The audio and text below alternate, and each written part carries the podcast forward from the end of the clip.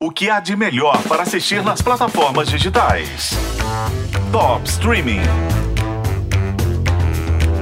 Já dizia o filme das três irmãs cegas: a pessoa é para o que nasce.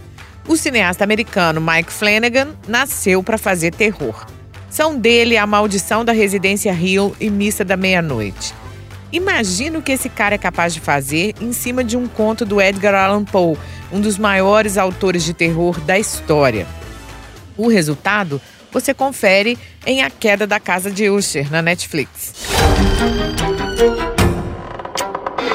Roderick Usher, a sua família é uma coleção de corações atrofiados.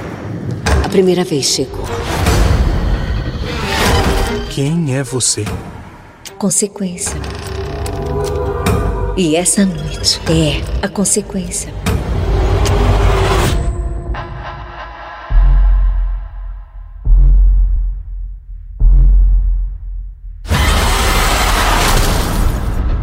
Sentiu o clima?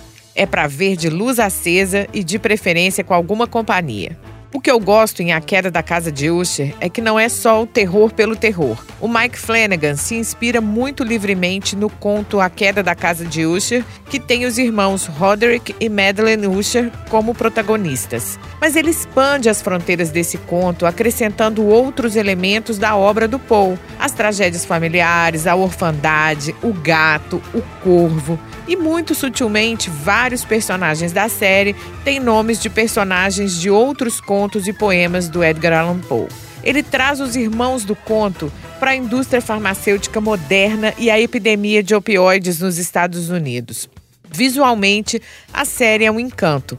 Usa luz e sombra e cores na medida certa para criar o ambiente, contar a história, ocultar personagens ou fantasmas que estavam ali na nossa cara, mas a gente só os enxerga quando eles ou a iluminação se movem.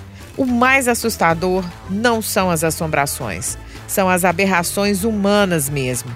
O macabro fica por conta da ganância sem limites, da empatia zero, da arrogância e da loucura dos membros da bilionária família Usher.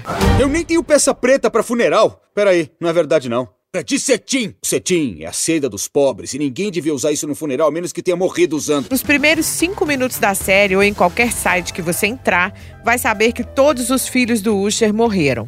Nos episódios seguintes, o espectador acompanha o patriarca revelando exatamente como cada um morreu. Sempre mortes horríveis, mas as versões oficiais de polícia e perícia passam muito longe da explicação sobrenatural que ele enfim dá ao promotor assistente Auguste Dupin. Até que depois da morte dos seus filhos, ele resolve abrir o coração. O espectador e o promotor vão saber então quem é a mulher misteriosa que tem a ver com todas as mortes e que, mesmo havendo fantasmas, quem não tem alma mesmo são o Roderick e a Madeleine Usher. Os oito episódios de A Queda da Casa de Usher estão na Netflix.